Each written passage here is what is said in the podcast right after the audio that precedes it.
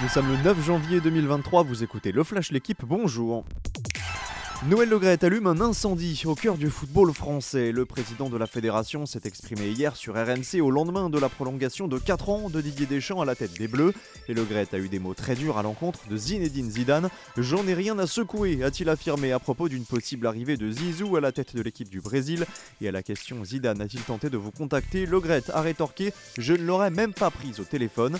De quoi choquer l'opinion publique, mais pas que. Kylian Mbappé s'est fendu d'un tweet en soirée pour recadrer le président de la FFF. Je cite Zidane, c'est la France, on ne manque pas de respect à la légende comme ça.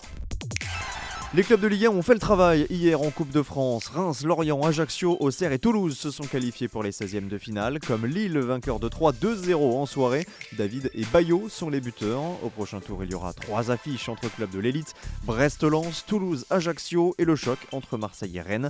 Le PSG, lui, se déplacera soit à Wascal, soit à Reims-Sainte-Anne, soit sur la pelouse de l'US Pays de Cassel. Carlos Sainz pénalisé, Sébastien Loeb remporte la huitième étape du Dakar, quatrième du classement général après de deux heures. L'Alsacien n'est plus en lice pour un succès final, mais il décroche là son deuxième succès d'étape sur cette édition.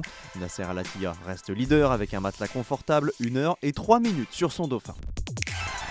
Michaela Schifrin à la hauteur de Lindsey L'américaine a décroché hier sa 82e victoire en Coupe du Monde sur le géant de Kranjska égalant la marque de son aîné.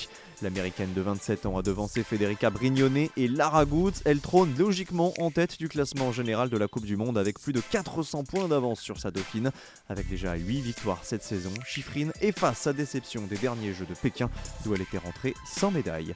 Merci d'avoir écouté le Flash l'équipe. Bonne journée